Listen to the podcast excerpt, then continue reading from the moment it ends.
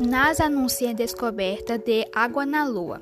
Cientistas da NASA anunciaram nesta segunda-feira, dia 26, a descoberta de moléculas de água na Lua, algo importante para futuras missões tripuladas por programas como o Artemis e para a construção de bases permanentes na superfície de nosso satélite.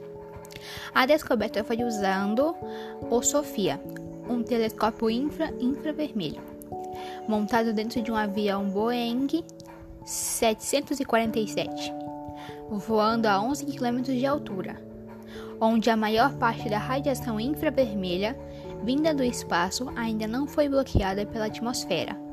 Ele pode produzir imagens muito mais detalhadas do que os telescópios em solo.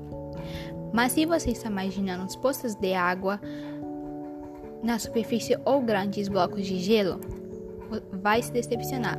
A água foi detectada em uma concentração de 100 a 400 partes por milhão em uma região iluminada dentro da cratera Clavius. Ou seja, a, ou seja, são moléculas de água espalhadas entre rególito, rochas, na superfície e em e não em uma fonte visível aos olhos. A quantidade encontrada é 100 vezes menor do que a existente em locais da Terra, como o deserto do Saara.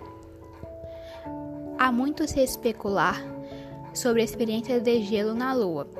Entretanto, ele estaria localizado dentro de áreas escuras de crateras e cânions. Segundo Paulo Hertz, de diretor de divisão de astrofísica na diretoria de missões científicas na sede da NASA em Washington.